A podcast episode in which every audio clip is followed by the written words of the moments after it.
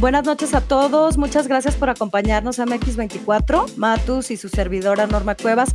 Aquí arriba ya les compartí eh, los temas. Tenemos número uno, negligencia criminal en el sector salud. Enseguida nos pasamos a la caballada. Segundo tema, nos vamos sí por México, a las calles con sirena. Enseguida nos vamos a la alerta. Tercer tema, tenemos el regreso a los muertos vivientes, Bartlett y la contrarreforma eléctrica. Enseguida nos pasamos a el matraquero de la semana Enseguidita nos vamos con los destructores y distractores, ráfaga temática. Pues buenas noches a todos. Hola Matus, ¿cómo estás? Bienvenido y gracias. Muchísimas gracias y muchísimas gracias a todos. Eh, ok, no, pues muchas gracias a todos por acompañarnos hoy. Esta es nuestra primera edición formal. La razón por la que estamos haciendo este espacio, Norma y yo, en compañía de ustedes, porque a últimas fechas también hemos visto en, dentro de Twitter hay, una como un, dilema, ¿no? De, qué es lo que sirve de algo Twitter, sirve de algo, es el activismo digital algo serio o es realmente una forma de entretenimiento en el que nosotros estamos simplemente teniendo una cámara de eco en la que nosotros decimos, sí, sí, yo pienso lo mismo. ¿Hay alguna utilidad o no? Este, y caemos también en el, en el cinismo o tal vez el nihilismo de decir, bueno, sí, es que tú estás cambiando el mundo desde atrás de, una, detrás de un teléfono y eso es realmente un esfuerzo inútil. Nuestra visión no es tratar de cambiar a México desde atrás de un teléfono. Nuestra visión es el ser un espacio para encontrar ideas y poder cohesionarnos como comunidad. Es todo. ¿sí? Tenemos eh, varios de los que estamos en ese espacio, tenemos una visión común respecto a lo que soñamos para nuestro país. A lo mejor es diferente en cada caso, pero en general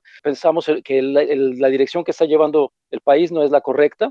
Y creo que sí agrega valor el hecho de que nosotros este, nos encontremos, sí agrega valor que intercambiemos información y que nos nutramos unos de otros, ¿no? Vamos a, hacer un cambio de fondo a partir de estos espacios, posiblemente no, pero sería mejor no hacerlos, definitivamente no. Yo creo que es importante que todos podamos hablar, expresar lo que pensamos y poner nuestro grano de arena, ¿no? Eh, usando el cliché, para poco a poco, si todos hiciéramos lo mismo como ciudadanos, yo creo que ahí sí, colectivamente sí podríamos generar un cambio, ¿no? Sin embargo, creo que el gran enemigo que tenemos o el que, el que estamos enfrentando es la normalización y el famoso mame, ¿no? El mame del que todos formamos parte porque parte de lo que es estar eh, en, en, Twitter es combinar un poco esas reflexiones personales con un sentido del humor que muchas veces cae en lo ácido y terminamos trivializando temas que pueden ser profundos y que, o que tienen un impacto real muy grande, ¿no? Entonces se borra eh, muy fácilmente la división entre lo relevante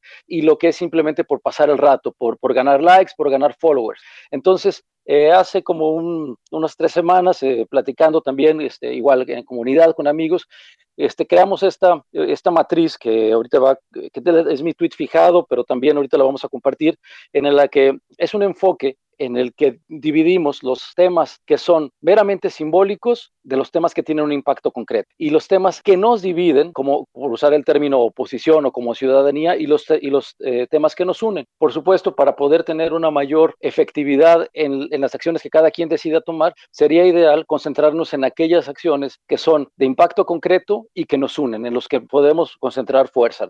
Y con esto yo quiero entrar al primer tema del día de hoy, de esta semana, que digo, es, es, es un tema muy triste, es un tema que creo que la normalización del mal manejo de la pandemia es algo de, lo, de la que nos vamos a avergonzar como sociedad por generaciones, porque no es posible que un gobierno que ha hecho desde el inicio un manejo abiertamente negligente de la pandemia, que tiene desde el principio tasas de mortalidad altísimas dentro de los trabajadores de primera línea, que además se les abandonó. Después, eso por supuesto trajo índices altísimos de mortalidad entre la sociedad civil y que hoy, en esta semana, nos dice, el día de hoy fue, de hecho, el subsecretario de Promoción y Prevención de la Salud, que es, bueno, me pueden oír que, es algo que realmente me indigna, es, puede decir meta cumplida, ¿no? Eh, ¿Cómo puede alguien decir meta cumplida cuando numéricamente está demostrado que es un, el, de los peores manejos de la, de la, pandemia a nivel mundial. Para un país de, del tamaño de lo que ya había llegado a ser México es completamente inaceptable. Pero no solamente eso, su jefe, el secretario de Salud, da su mensaje antivacunas en esta misma semana. Y esta parte del mensaje antivacunas que lanzó el secretario de Salud es particularmente preocupante. Y, y eso es tal vez el meollo de lo que entonces dejamos micrófonos es por qué llegó a ese punto alguien que hizo una preparación académica, que seguramente a lo largo de su carrera profesional estuvo practicando eh, la medicina de manera normal. ¿Cómo puedes llegar a este punto en el que dices, sabes qué, yo no vacunaría a mis nietos para no interferir con su sistema inmunológico, ¿sí? Porque ahí vas más allá de decir, bueno, voy a ponerme una, eh, en una situación digamos, más normalizada. Es decir, no tenemos suficientes recursos, no es prioritario vacunar en este momento a, los niños adolescentes porque tenemos escasez de recursos. Pero no, lejos de reconocer que ellos están escatimando recursos en vacunas, trata de terapear a la población para decir, es que tú no quieres vacunas. ¿Sí? Eso es, si tú quieres vacunar a tus hijos, tú estás interfiriendo con ellos y eso es una inhibición francamente perverso, porque sabemos que el tema de fondo es no querer invertir recursos, que además es nuestro dinero. ¿sí? Nosotros estamos haciendo una contribución económica a través de nuestros impuestos justamente para cuando se presentan estas crisis, tener recursos de dónde tomar. Es decir, yo, yo le doy impuestos al gobierno, confío en que el gobierno, llegando en el momento en el que se necesite, va a invertir en él, como los fondos de prevención de desastres. Esto es un desastre. Entonces, ¿sabes qué? Yo quiero la vacuna para mi hijo. Te la niego. No la puedes y además no la puedes comprar. ¿Sí? Porque debido a la escasez mundial de vacunas, el gobierno tiene el monopolio dentro del país de la salud de tus hijos. Y encima de negártela, te dice, te la estoy negando por tu bien, ¿sí? Esto ya es, es perverso y no es un esfuerzo, no, es, no fue un gaf que se le salió al secretario de salud, hay un esfuerzo sistemático. Eh, y por más de que se, que se trate de, excusar la diputada Armendaris, ella misma tomó esa actitud con otro tema también relacionado con la salud, también relacionado con la salud de los niños, en el que dice, demuéstrenme que hay eh, escasez de medicamentos oncológicos. Yo acabo de llegar a ver, tráiganme las pruebas acá. Entonces, esa arrogancia que está teniendo el, gobierno en el que hay muertes de por medio, en el que hay la salud de, los, de nuestros grupos más vulnerables están de por medio, es francamente criminal. Sin embargo, ¿qué pasa? No hay un castigo por parte la, de la ciudadanía. Es decir, nos presumen que el nivel de popularidad del presidente está dentro de lo más alto, ¿sí? que, que realmente no se, no se ha visto afectado, hace bromas, se ríe, parece que hay una eh, de hecho, hacia allá van los mensajes, ¿no? Hacia normalizar la situación y decir, no hay nada que temer. Y es terrible también como sociedad y por eso siento que, que, también nosotros tenemos eh, una gran parte de, responsabilidad en esto, es por qué no lo estamos exigiendo más, ¿sí? A lo mejor en Twitter eh, hacemos un poquito, pero, pero realmente la ciudadanía está demasiado silenciosa ante algo que si se dieran cuenta eh, o si nos diéramos cuenta como, como sociedad de lo que nos están haciendo este grupo de personas que tienen controlado eh, las vacunas y los medicamentos oncológicos, no lo permitiríamos. Pero hay, esa es una parte de, de nuestra forma de ser como mexicanos en las que aún y cuando hay uno, dos o tres fallecimientos dentro de tu círculo cercano, dentro de tu familia, tus vecinos, tu familia política, es decir, no, la, ruta de la responsabilidad no llega a las personas que realmente están detrás de esta, pues esta masacre eh, colectiva, ¿no?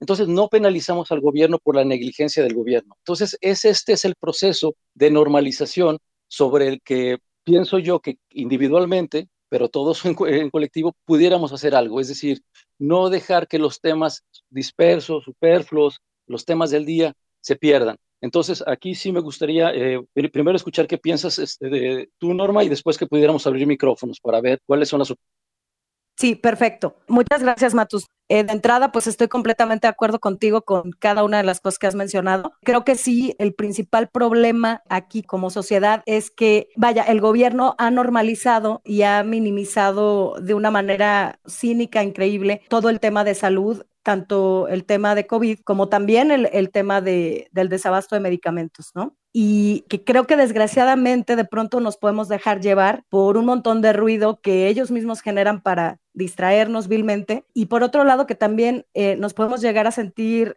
eh, atados de manos, ¿no? Eh, a veces no sabemos qué hacer, cómo hacerlo. Yo jamás he subestimado a Twitter y el poder que tiene. Creo que nos hemos dado cuenta que sí lo tiene y por lo mismo el, el propio gobierno le tira duro a, a las redes sociales, así que claro que sí se hace mucho por aquí Y bueno, ya pasaríamos a la caballada. Ok, bueno, eh, les cuento un poquito. La caballada va a ser esta, va a ser una sección breve. No vamos a entrar a fondo a estos temas, en la que solamente de una manera ligera vamos a estar tomando apuntes de esa caballada que todo el mundo decimos que la caballada está muy flaca de los que están entrando en la contienda presidencial, ¿no? Entonces, este, simplemente es como para poder cerrar un tema fuerte como el que acabamos de tocar y pasar al siguiente.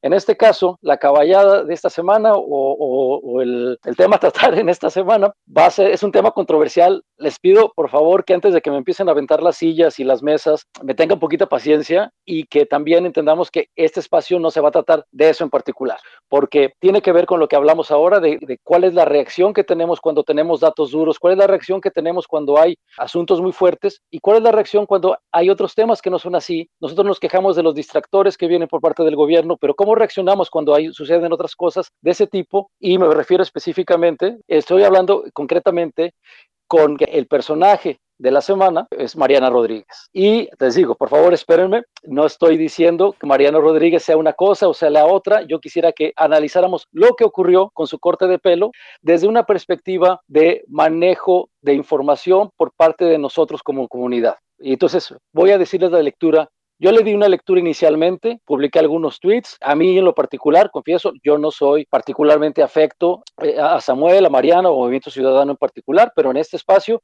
justamente por la responsabilidad de este espacio y platicando con Norma, lo quise ver desde muchos otros ángulos más allá de cuál era mi predisposición, que lo digo abiertamente, no es muy positiva. Vaya, no me inspira en confianza, más allá de eso. Pero sin embargo, ocurrió este incidente, ¿no? De, bueno, esta situación en la que ella este, hace un gesto que fue el cortarse el pelo en solidaridad con un niño en particular y estalla Twitter y estalla las redes sociales en favor y en contra. Es decir, todo aquello que ya aceptamos con cierta resignación o fatalidad o con una indignación intelectual respecto a la pandemia, nos salió lo emocional cuando estamos hablando del tema de Mariana. ¿Por qué? ¿Qué pasó? O sea, ¿qué nos dice eso respecto al tipo de mensaje que le estamos pidiendo? a los, a los candidatos, ¿sí? Visto desde una perspectiva, lo que hizo Mariana fue lo que hacen muchos influencers, lo que hacen muchas figuras públicas, digamos, los actores que hacen los personajes de los Avengers. Es frecuente que vayan a los hospitales, tomen fotos con niños, eh, eso es muy normal y lo aceptamos como algo, mira, qué buen gesto, este Robert Downey Jr. hizo esto, qué, qué bonito. Eso, desde una perspectiva, fue lo que hizo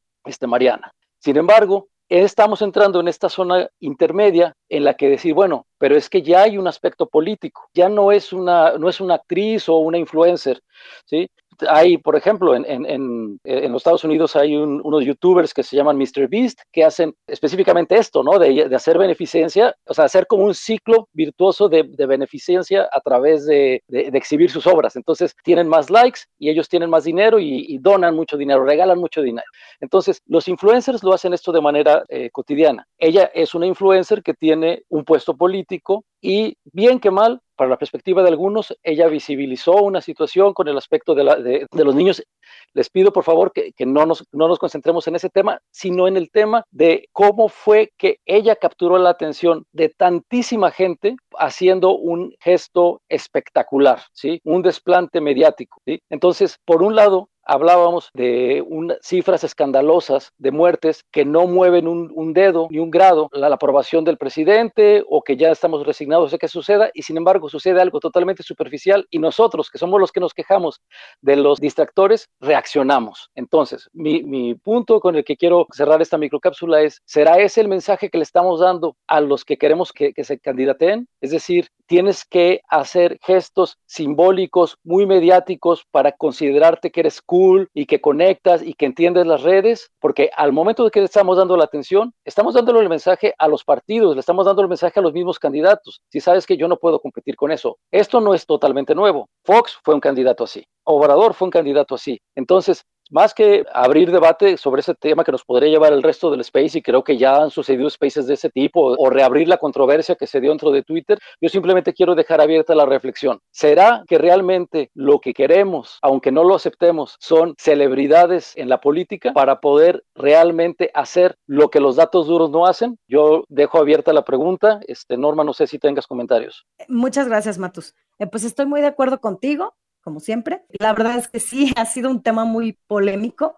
A mí me llamó mucho la atención cómo se polarizaron las opiniones. Yo la verdad que no quise entrarle mucho porque, pues además, para mí fue simplemente lo que fue. La chava se cortó el pelo, lo hizo por, por un tema de empatía con este pequeñito y yo lo pude calificar como, ah, pues bien, ¿no? O sea, qué buena onda, hasta ahí, ¿no? Ya después yo vi comentarios de, de wow, este, bueno, como, no lo sé, como muy, muy exagerados, pero también luego me hace lógica por el poder de convocatoria que tiene esta chava, pues ella era una influencer desde antes de, no sé si desde antes de casarse con, con Samuel, creo que sí, o si van de la mano, no sé, Matu, si tú sabes eso, no, no recuerdo, si desde antes, porque no, no estoy tan enterada, pero sí sé del poder de convocatoria que ella tiene y el hecho es que hoy es esposa del gobernador de Nuevo León, ¿no? Y que por supuesto creo que va a ejercer un impacto ahí y que bueno, pues Samuel apenas tiene un par de semanas como gobernador y de pronto al haber puesto este tema, el que se haya vuelto tan viral y tan polémico, por ahí hasta vi comentarios de, de que bueno, ya Samuel es presidenciable y ya lo quieren ver este como presidente para 2024. Por eso es que entra aquí en el tema de la caballada y pues igual que tú, me quedo un poquito neutral ahí.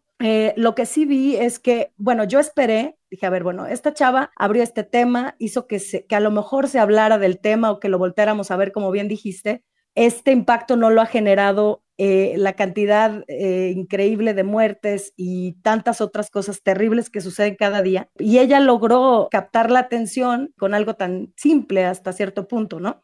Y bueno, creo que hasta ahí me quedo. Este, igual siento que, es un tema que quedó ahí, no pasó a más, eso es lo que puedo decir. Dije, bueno, tiene la, la, posibilidad, ellos tienen la oportunidad de a lo mejor agarrarse de ahí y hacer algo, ¿no? Hacer algo al respecto, hablar del tema de la falta de medicamentos, del desabasto, etcétera.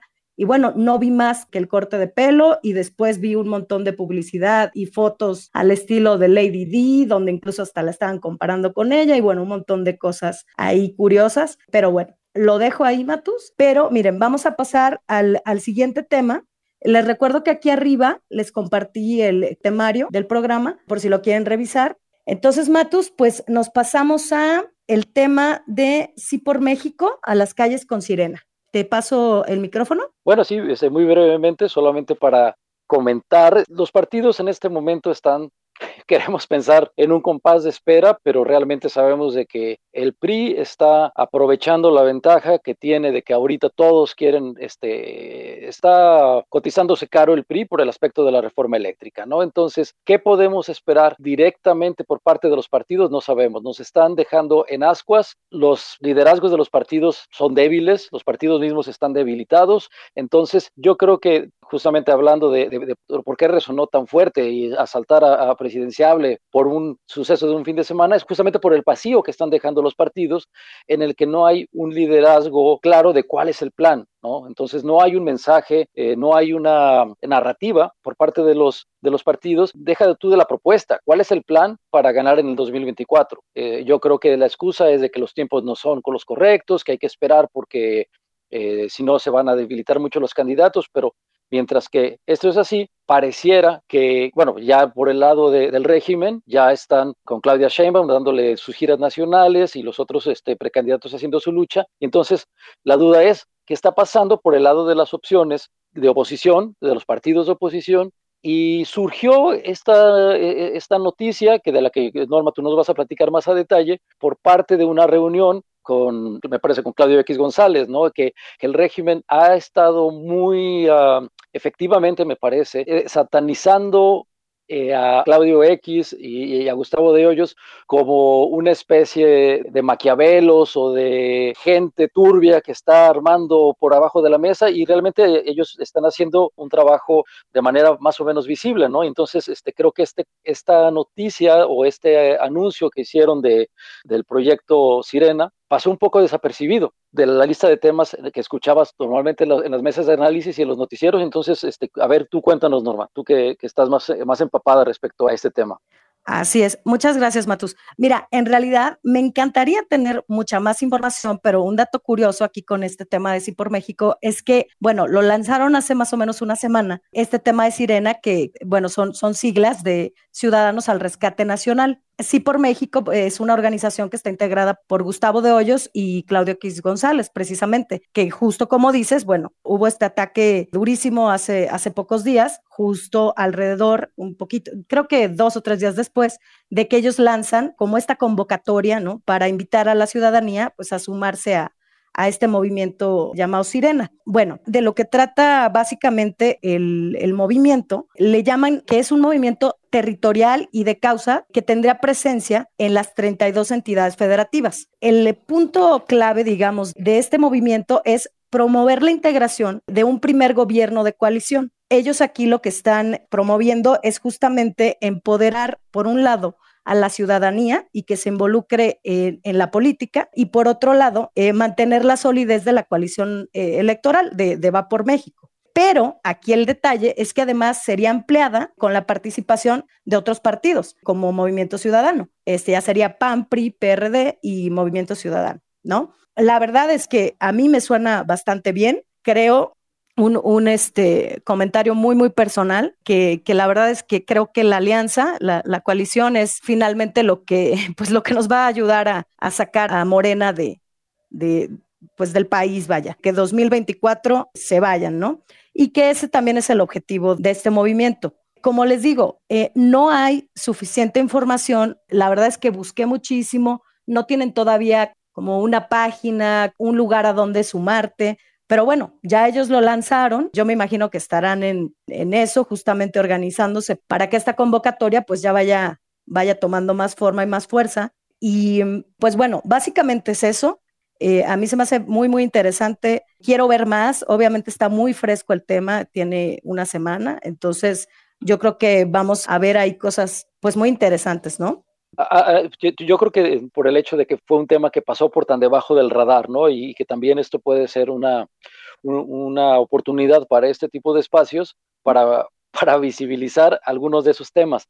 Pero yo creo que abriéndolo un poco más el abanico de lo que se trata, porque a lo mejor no muchos tenemos, la información de Sirena es todavía limitada, yo le veo dos eh, similitudes y de nuevo otra vez no me vayan a aventar las sillas, pero incluso desde el nombre es un nombre que suena parecido tanto a Morena como a Frena, ¿no? Entonces, no sé si dentro de lo que nosotros estamos planteando, cada quien en lo individual, de lo que estamos viendo como la ruta para poder eh, recuperar el país en el 2024, es algo que pasa por este tipo de movimientos que incluyen acción participativa muy directa, ¿no? Muy en las calles, ¿sí? Yo no quiero hablar específicamente sobre los liderazgos del movimiento Frena, pero sin embargo sí puedo ver que había muchas personas muy entusiasmadas con ese tipo de activismo, de salir a la calle, ¿no? Y, creo que varios de, los, de quienes están en este espacio participaron de esa manera y me gustaría saber justamente en contraste con la otra vía, ¿no? Una, una vía es terrestre, haciendo el trabajo en las calles, como lo describiste tú, Norma, de, estructuras territoriales, con promotores del voto y gente haciendo acción en las calles, y la otra es la vía aérea, ¿no? La campaña televisiva, como la que, bueno, ya ni siquiera televisiva, digital, como lo que un poquito esbozó este suceso del fin de semana con influencers, o lo que hizo Peña Nieto cuando tenía de su representante mediática a la que luego fue su esposa y también tuvo a Lucero. Entonces, sí me gustaría a lo mejor abrir un poquito el tema para ver qué tanta receptividad hay por parte de quienes participan en este espacio de ese tipo de acción. Es decir, estamos ya en tiempos en lo que va a ser por el lado digital o hay ganas de salir a la calle y de hacer este, marcha, manifestación, incluso tal vez algo más allá. No sé, ¿qué, qué opiniones hay al respecto? Muy, muy buen planteamiento. También me interesa saber qué opinan y mira, también, eh, o sea, tanto en, tanto en los medios como en las calles, como bien mencionas, sí me gustaría también saber eh, qué opinan y si se sumarían, vaya, qué opinan de, de si esta puede ser o no la salida, ¿no? La salida de Morena, si esto lo, eh, digo, es que para mí, sinceramente, sí, sí lo es. Y no había un movimiento específico haciendo presión, no se había presentado para justamente fomentar el hecho de, de que sea la coalición por la que vayamos todos, ¿no? Yo soy pro alianza porque sinceramente no veo no veo otra opción en estos momentos. Creo que o es alianza o la tenemos perdida. O sea, yo sinceramente sí lo veo muy difícil si no es con alianza. Este, y bueno, esta propuesta de, de Sí por México, repito, que es esto que acaban de lanzar de Sirena, este, Ciudadanos al Rescate Nacional, pues bueno, suena bien. Vamos a ver qué surge, qué más proponen. Y bueno, ah, tenemos aquí a, a, Pelón. ¿Cómo estás, Héctor? Bienvenido. Qué padre que nos visitas. Te mandé micro por si querías participar, pero a lo mejor andas ocupado. Por aquí estamos. Gracias por acompañarnos a ti y a todos los presentes, Lomito, Ceci, Jano, Beto, Maggie, todos bienvenidos y gracias. Matos, no sé si quieres comentar algo. Sí, bueno, por supuesto, ¿no? Eh, mi pregunta sería, ¿somos como colectividad sensatos? ¿Hacemos lo que nos conviene? O actuamos de una manera visceral. Y a mí la evidencia me muestra mucho que una cosa es, es lo que sabemos que deberíamos de hacer, es decir, no sé, el, voto útil, tomar en cuenta el perfil del candidato, como lo que comentaba Arbiter, este, pero eh, también está la realidad de que aunque sí existe ciertos grupos o ciertas comunidades en los que se vota así, por ejemplo, mencionas Querétaro, no, no me sorprende, eh, votantes en Guanajuato, en la, sobre todo en las grandes áreas urbanas que han tenido desarrollo económico, tienen una clase media bien desarrollada que tiene mucho que perder con un cambio fuerte de régimen o de modelo económico, ¿no? Entonces hay ahí una cuestión de análisis racional. Sin embargo, cuando ves los números, las grandes masas, ves que Cuauhtémoc Blanco es el gobernador de Morelos, ¿no? Y que el gobernador de San Luis Potosí es un impresentable, que es un exconvicto. Entonces, eh, decir, o sea, yo ahí sí tengo ciertas dudas de hasta qué punto nuestra burbuja nos puede dar la idea de que podemos actuar racionalmente como colectividad o qué tanto tendríamos que realmente aceptar el hecho de que en conjunto, para poder ganar la elección, tienes que tener un candidato con un perfil mediático o que al menos se preste a un perfil mediático. Yo creo que por ahí viene eh, o sea, vaya, no quiero decir, el carisma es el requisito, yo quiero un candidato carismático, pero yo lo que pienso es que si no tiene carisma, además de inteligencia, eh, y bueno, voy a mencionar el caso de, Pepe Mid, porque, este, vaya, todo el mundo le llora de que cómo no es él el presidente, bueno, pues no es el presidente porque no le echó las ganas suficiente él y su partido para que fuera el presidente contra un grupo de votantes que votaron con el estómago. Entonces, nos podemos pelear con la realidad o aceptar que esa es la realidad y hacer un plan estratégico con base en eso. Digo, no yo, no, no, no tú, no, no, no creo que la gente que estamos en este foro tengamos esa capacidad, pero yo esperaría que, los, que, esos líderes de la alianza tengan ese pensamiento estratégico de, de, no solamente estarse eh, arrebatando candidaturas y entonces si tú quieres esto, yo te doy esto otro y tú me das puesto en el gabinete, sino que realmente sí piensen que, que, bueno, que el primer paso para poderse repartir todo eso sería ganar, entonces, digo, muy válido, yo, yo creo mucho en que eventualmente como, en, su, momento como ciudadanía, yo quisiera que, que, escogiéramos al que presenta los datos duros y no al que dice Rique Riquín Canallín, pero desgraciadamente hay quienes votan eh, en las elecciones como si estuvieran votando en el Big Brother, ¿no? Entonces, bueno, ese es un poco mi pesimismo y no sé Si, el, si el camino sea necesariamente mediante la, concientización o al contrario, mediante el trabajo que se haga en la selección de ese candidato y ese proyecto, como en algún momento fue el proyecto Fox, ¿no? Que tomaron a un candidato muy dicharachero, que a lo mejor no tenía el, el, no sé, la capacidad completa para poder llevar un país, pero había teóricamente había un equipo detrás de él, pero bueno, está aquí mi, eh, digo, es un tema también que podemos quedarnos horas y horas hablando sobre él, sobre todo por la elección del 2018. Muy bien, entonces, bueno, pasamos a la alerta, ¿te parece? Sí, eh, gracias Norma. La alerta es una de las secciones que estamos planteando como, como secciones fijas de este espacio eh, respecto a esos puntos que tuvieron a lo mejor algún momento de la semana y después fueron sepultados por otros temas que a lo mejor son más pesados o tuvieron más cobertura mediática y es fácil perder de vista, ¿no? Y en este caso, para esta semana, la alerta la queremos lanzar sobre las declaraciones del presidente respecto a la justificación como usos y costumbres de la trata y la venta de niñas en el estado de Guerrero. O sea, a mí se me hace un tema increíble que estemos hablando de esto en el siglo XXI, en un país que tiene los niveles de desarrollo humano que tiene México, a los que aspira México, que desde la más alta tribuna del país, en lugar de estar, vaya, haciendo vaya, para empezar, yo quiero sí reconocer que el hecho de que esto exista a esta altura del siglo XXI habla de una negligencia por parte de todos los gobiernos anteriores, ¿no? O sea, no podemos eh, a veces dentro de la narrativa que estamos construyendo hablamos así, es, uy, es que teníamos el aeropuerto que se iba a construir, pero bueno, también teníamos esas este, aberraciones que siguen existiendo en el México, particularmente en zonas más, este, más remotas en las que a lo mejor la revolución educativa nunca, nunca llegó o, o la o las costumbres ancestrales han estado ahí, pero sin embargo también eso existe dentro de las ciudades y, de hecho no es un asunto de clases sociales, es un tema gravísimo que sucede en áreas urbanas, en áreas rurales, pero lo último que necesitamos es que el líder de nuestra eh, sociedad, de este contrato social, justifique a alguien que está tratando muchas veces con su propia hija, con niñas menores, es decir, cómo estamos tratando a la gente más vulnerable de nuestra sociedad, decir, bueno, sí, sí sucede, pero pues este no no vayan a, estigmatizar a esta comunidad, porque bueno, pues esta, esa comunidad tiene muchos valores y nadie está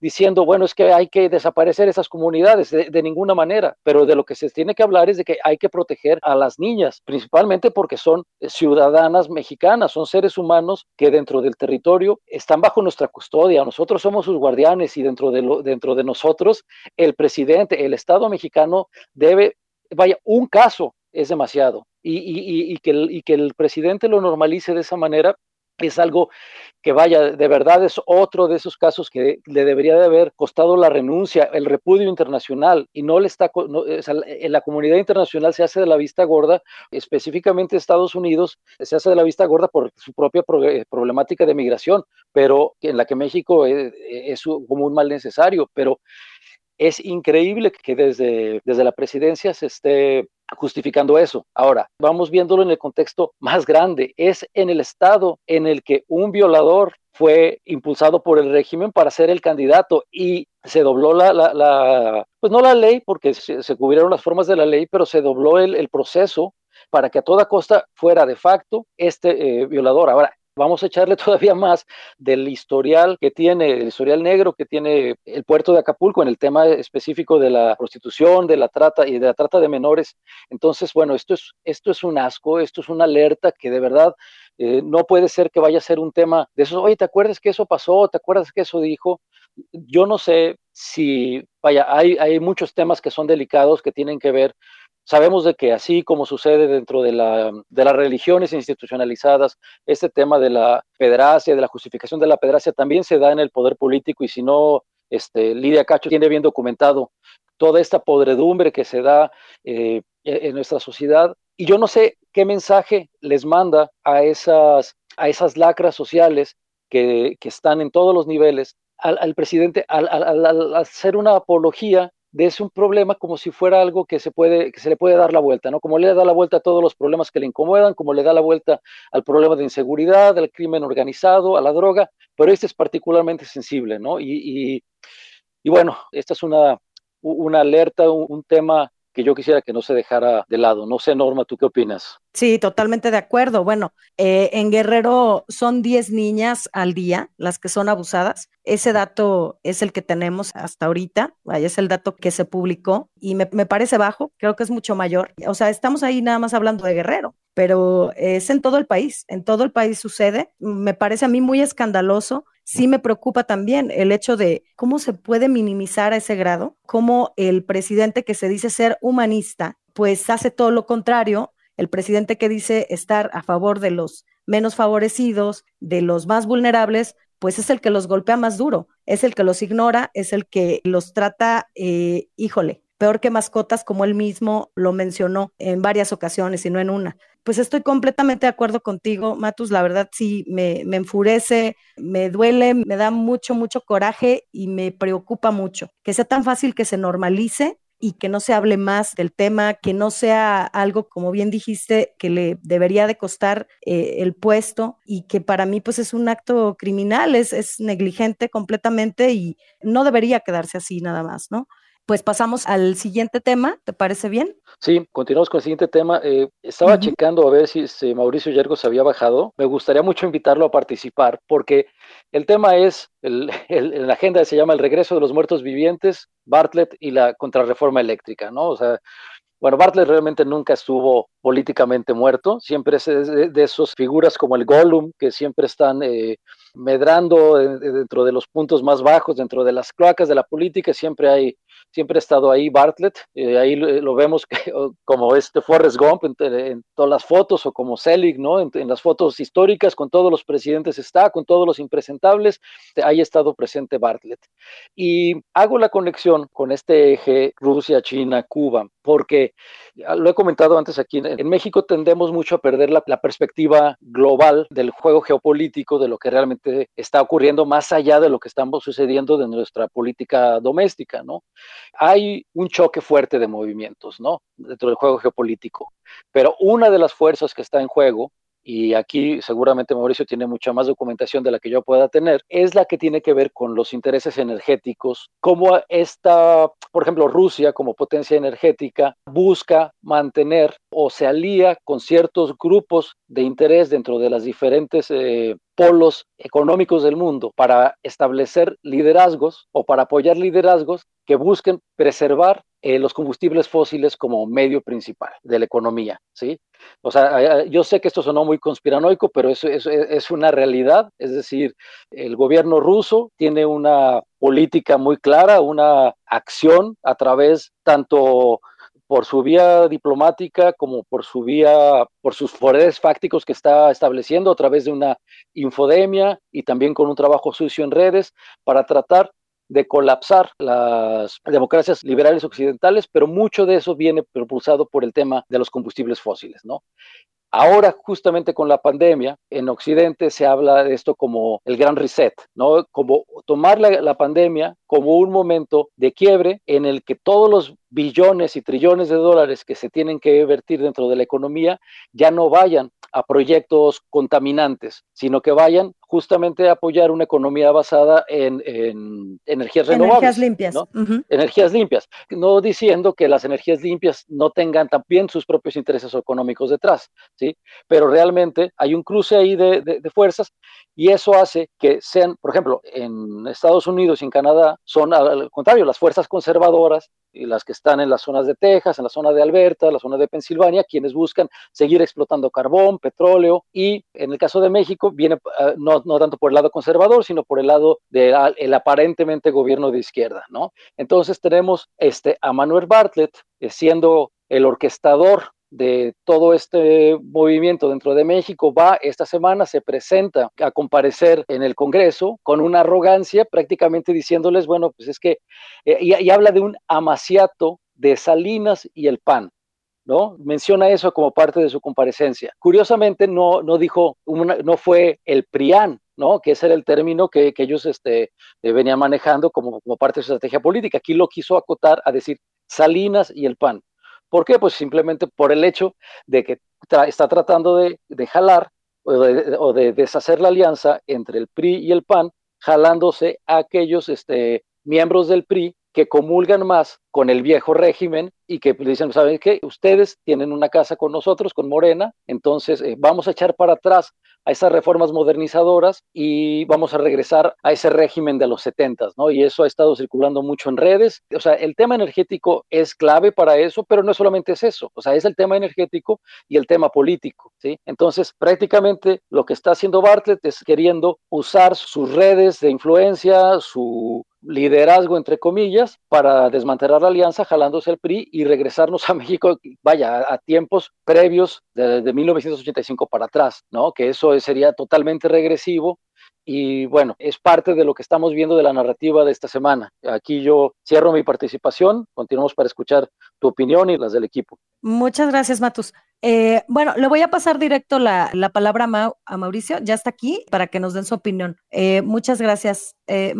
Adelante. Sí, qué miedo hablar de esto porque yo me puedo echar una o dos horas seguidas. ¿eh? eh bueno, voy a echar un minuto nada más. Mira, son dos temas. El tema es Bartlett y el tema es la reforma energética o el mercado energético y la geopolítica alrededor del mercado energético. Bartlett tenemos que reconocer de dónde viene. Bartlett era un funcionario de los 70, subsecretario de gobernación, eh, luego entonces secretario de gobernación, luego entonces eh, estuvo a, cargo de algunos departamentos por ahí, desde, digo, desde Echeverría y luego con Salinas, y luego entonces que buscaba ser candidato a la presidencia para el 2000 por el, por el PRI. Entonces él tiene una carrera de los diferentes bloques, una entrevista que tuvimos, que hicimos en Sociedad Civil con eh, Enrique de la Madrid, nos digo, lo que ya sabemos nos lo dijo, dentro, todas estas negociaciones dentro del PRI se realizaban dentro del PRI, entre, entre facciones del PRI dos facciones importantes dentro del PRI es la estatista revolucionaria y la marxista o socialista. Esas son las que se desprenden y se salen. Unas se van al Partido del Trabajo, otras se van al PRD, otras se van al Frente de, Cardenista y al Partido Popular Socialista y por ahí salen. Manuel Bartlett es de esas facciones estatistas, probablemente marxistas, ahí sí hay que ponerse el sombrerito al de aluminio. Eh, la Dirección de Inteligencia cubana tenía varios activos dentro de la organización de López Portillo y nombra a gente dentro de la organización de la Secretaría de Gobernación. Luego entonces lo encontramos otra vez en la Secretaría de Gobernación a cargo de todos los sistemas de inteligencia del país. Y tienes una entrevista muy buena en proceso, la pueden buscar con el general Jorge Carrillo Lea, en donde dice, don Jorge, que, era un fastidio y una pesadilla trabajar con Manuel Bartlett porque lo hacía todo. Él vetaba a todos los agentes de la DEA y de la CIA, lo que me hace pensar que también vetaba a los agentes de la inteligencia cubana, israelí y soviética entonces todavía. Entonces hay, hay que ser muy cuidadoso porque el tipo está muy amarrado en la superestructura de gobierno. Luego entonces tiene una acusación del cartel de Fonseca, creo que el cartel de Guadalajara, que recibió 400 millones de dólares, que es el equivalente a mil millones de dólares, para repartirlos dentro de las estructuras de gobierno. Es muy grave esa acusación, la tiene la DEA y es por eso que lo buscan, además de la muerte de Manuel Buendía, que algo le sabía, y la muerte de Kiki Camarena. Entonces el tipo viene muy, muy corrupto, es parte del sistema. Por eso tu pregunta que hiciste de López puso a Barlet o Barlet puso a López es básicamente incendiaria, porque la pregunta es quién los puso a los dos, porque Barlet es la cara de una organización de bloques dentro del PRI. Entonces, es, esas son las estructuras que a veces nos negamos a ver.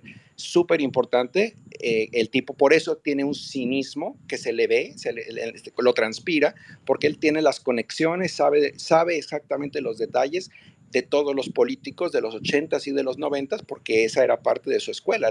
los, sistemas de inteligencia obtienen información y todos los esqueletos de los closets de todas las familias de los políticos para utilizarlas como, como elemento de coerción y por eso tiene tanta seguridad el tipo. Entonces, pues sí, es una buena pregunta. O se lo pusieron a López para acompañarlo o Barlet puso a López. Es súper interesante. Luego entonces, pues sí, hay, hay eh, lo de la reforma eléctrica eh, es, es netamente ideológica, va atada a ese estatismo bolchevique realmente no tiene ninguna explicación técnica, más que las conspiraciones de lo que es el gran reset, que yo las escucho y las respeto. Hay, una, hay un principio, afortunadamente soy ingeniero y me gusta mucho la física, y soy ingeniero de, electricidad, por cierto. Entonces hay un principio que es bien simple.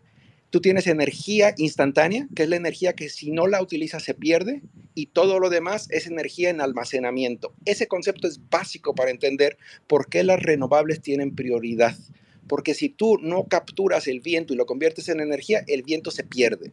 Si tú la radiación solar no la utilizas en ese instante, esa radiación solar calienta la Tierra y se pierde. Igual las eh, mareas y, los oleajes. Entonces, cuando lo ves así, dices, espérate, ya no hubo una conspiración, lo que hay es una transición tecnológica. Estamos ahorita pudiendo aprovechar esas energías instantáneas de una forma mucho más económica. Es la transición de la carreta hacia los vehículos de combustión interna, hacia los carros, de las velas hacia los focos y obviamente hay muchos industrias afectadas durante esta transición que están ejerciendo su músculo político pues para no salir tan golpeados, la gente del carbón, la energía nuclear, todos los lobbies esos, pero cuando tú lo visualizas y dices, bueno, ¿qué es una presa? Ahora que están vendiendo las presas como renovables, la presa, y puse un tuit hace rato, la presa es almacenamiento por gravedad. Tú tienes un montón de agua arriba y una presa que te da un desnivel cuando baja el agua, gira la turbina. Eso es almacenamiento. Por lo tanto, no es energía instantánea, es, es, energía que tú puedes almacenar. Ahora, tú puedes descargar la presa y generar un mínimo de energía en las turbinas que puedas alimentar, pero no es la panacea, no es por ahí. Eso tú mantienes tu presa, tus recursos hidráulicos controlados. Dicen que la Tercera Guerra Mundial va a ser del agua, por lo tanto, el agua es crítica, no es para andar haciendo presas y luego negarle a los agricultores su agua porque vacías la presa y no generas electricidad. Pasa lo que pasó de la crisis en Chihuahua.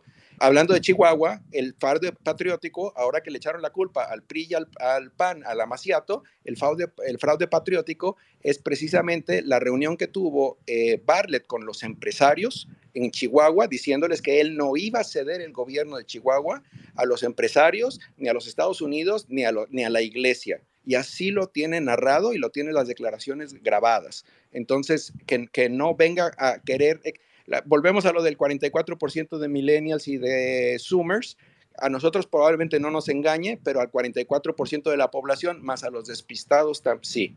Entonces, sí hay, un, hay, hay un, dos corrientes, Matus, eh, Norma, todos. Hay dos corrientes globales. Es el iliberalismo o eurasianismo, representado por los intereses de Rusia y China, que está chocando contra el atlantismo o globalismo, que son los intereses de Europa y Estados Unidos. Eso es lo que estamos viviendo. Esta historia está escrita en los, en los archivos de la KGB, hay varios libros publicados en donde la metodología que estamos viendo que está utilizando Cuba, que están utilizando dentro de los Estados Unidos para infiltrar los diferentes partidos y corrientes, el Black Lives Matter y todo, todo eso está descrito. Esta es la Segunda Guerra Fría. Yo los invito a los jóvenes que no tuvieron interés en su momento a aprender de la Primera Guerra Fría, de los sistemas de inteligencia, se llaman medidas activas, para que vean esto que estamos viviendo y es exactamente lo mismo. Gracias. Excelente, no, bueno, qué seminario. Muchas gracias, Mauricio pues nos vamos a el matraquero de la semana. Sí, bueno, esta es una muy pequeña cápsula, nada más para darle honor a aquellos matraqueros del régimen que todos le festejan, que, se refieren a, a, mi presidente y todo el tiempo están dando la batalla. Y yo creo que la persona que se ganó a pulso el reconocimiento como la matraquera de la semana es eh, Juncal Solano con su tweet en el que menciona que hay niveles. Primer presidente egresado de la UNAM. Ya conocemos el final de los egresados de Harvard y Yale. Es decir, e, esta persona tiene 237 mil seguidores. ¿Cómo es posible que, bueno, además el, el tuit ahí sigue, lo estoy viendo en este momento, el fanatismo de la secta llega hasta el grado de que inventan eh, historias que son pero absurdas de principio a fin, es decir, cualquier la pequeña reflexión, es más, eh, hace una pequeña búsqueda en Google después de, antes de tuitear y sin embargo ahí sigue, ¿no? Entonces yo creo que alguien que tiene ese nivel de ganas de agradar y de ganas de crear una, una falsa narrativa, pues, definitivamente se lo llevó ella, en mi opinión, pero aprovecho este para que, para que nos manden sus propuestas de, del matraquero de la semana con el hashtag de MX24 para pues tener más opciones y poder tener ternas o, contendientes, ¿no? En este caso, pues bueno, yo me imagino que varios lo vieron. Sí, no, y estoy de acuerdo. Y bueno, tenemos mucho material, ¿eh? La verdad que eh, la contienda está bastante compleja porque, híjole, es todos los días, ¿no? Todos los días, pero sí, estoy totalmente de acuerdo contigo, la verdad es que sí, creo que sí se llevó la corona. Y tenemos ya enseguida eh, destructores y distractores. Matus, ¿qué te parece si nos vamos a destructores y distractores? ¿Te parece bien? Sí, me parece muy bien. Bueno, les cuento, esta, esta sección de destructores y distractores también está pensada para hacer una sección fija en la cual más que hacer un análisis completo, este, me gustaría simplemente hacer como un repaso rápido, eh, como una ráfaga temática de varios temas que sucedieron en esta semana, tener como que tela de dónde cortar, ya de una manera más libre, ¿no? Y que podamos calificar cuáles son de estos temas meros distractores y cuáles son parte de la destrucción que está poniendo el régimen, ¿no? Por ahí viene el nombre de destructores y distractores. Entonces, bueno, dentro de los, las novedades de esta semana, las aerolíneas comienzan a ceder y empiezan a anunciar que van a operar desde Santa Lucía. Primero fue Volaris y seguida de Viva Aerobús. Entonces ya sabemos que la presión por ahí va a venir para forzar a las aerolíneas a que no les quede de otra más que empezar a anunciar vuelos desde Santa Lucía, aunque la conectividad terrestre no esté lista, aunque vaya a ser un caos, el punto es cumplir el capricho y poder anunciarlo como un logro. Entonces, bueno, eso sucedió esta semana. Otra cosa que sucedió esta semana, eh, López eh, se agarra de su cochinito a la UNAM, acusándola de, que se derechizó, acusando obviamente tratando de interferir en, el, en las elecciones del rector, bueno, no elecciones, sino en, la, eh, eh, el nombramiento del rector, creo que viene para el 2023, pero no, no sé si ahí sus tejes y manejes políticos empiecen desde hoy, y tiene el cinismo de decir, de invitar a los jóvenes a que hagan una manifestación, no sabe ni, ni para qué, pero yo creo que es su vocación porril que los quiere ver en las calles, ¿no? Entonces está ahí tratando de alborotar el avispero de forma muy abierta. Yo no me quiero imaginar lo que están haciendo utilizando sus estructuras que no son visibles, pero bueno, eso también está ahí volviendo también dentro de las, del regreso al futuro, que es este gobierno, la Comisión Nacional de los Derechos Humanos, que para empezar es una desgracia que se considere una extensión del gobierno, pero eso es. Lo que debería ser un contrapeso es ahora un florero más del régimen.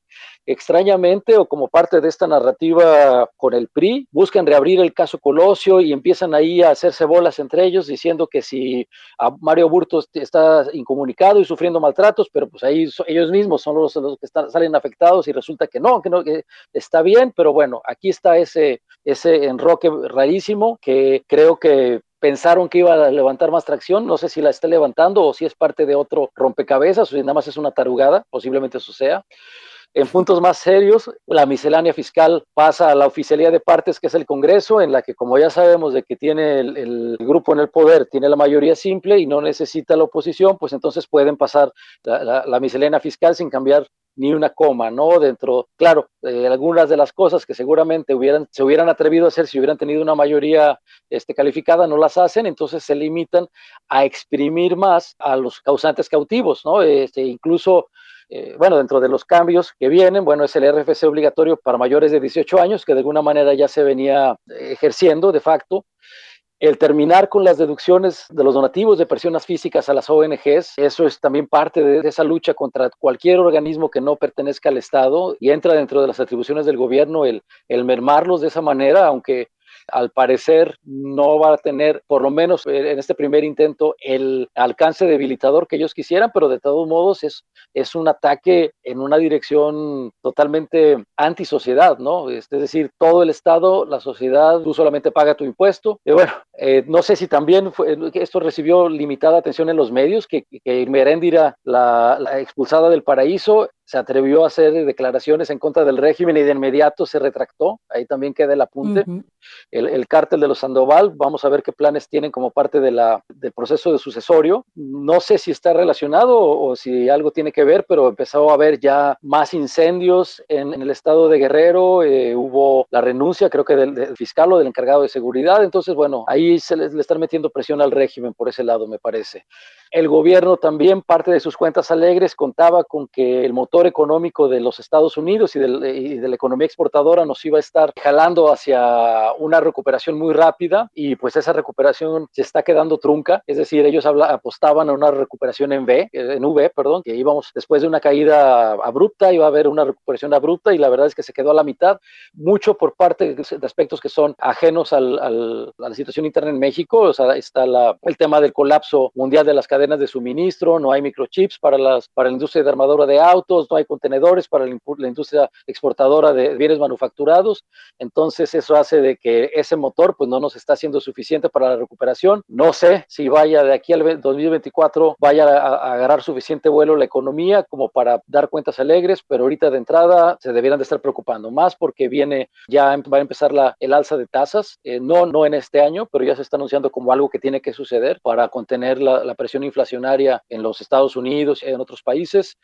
La Suprema Corte tuvo dos acciones que van contra, contra las propuestas del régimen, lo cual es raro, ya que sabíamos de que este Saldívar, que el ministro Saldívar estaba tratando de ver si mordía la manzana de la, de la extensión de su propio mandato, finalmente no sucedió, y ahora reinstalado y retomando la normalidad de la Corte, pasa que se anula la prisión preventiva, la propuesta de prisión preventiva contra factureras, que otro de los puntos en los que el gobierno trata de hacerlo ver como un ataque con contra, la, contra las clases pobres, usando sus propios términos, aunque se les ha demostrado que realmente es al contrario, que esa prisión preventiva a los que más afectaba eran a las personas de escasos recursos. Y la Suprema Corte también admite una acción de inconstitucionalidad por parte de la oposición respecto a la revocación de mandato, tratando de evitar que sea esta pregunta como que tiene dos lados, ¿no? Así es como la, como la planteó el, el régimen, es decir, que se extienda o que se revoque, y lo que la oposición está tratando de decir es que solamente sea que se revoque. Me parece una postura interesante, digo, aunque es un tema realmente un no tema desde mi punto de vista, pero el hecho de que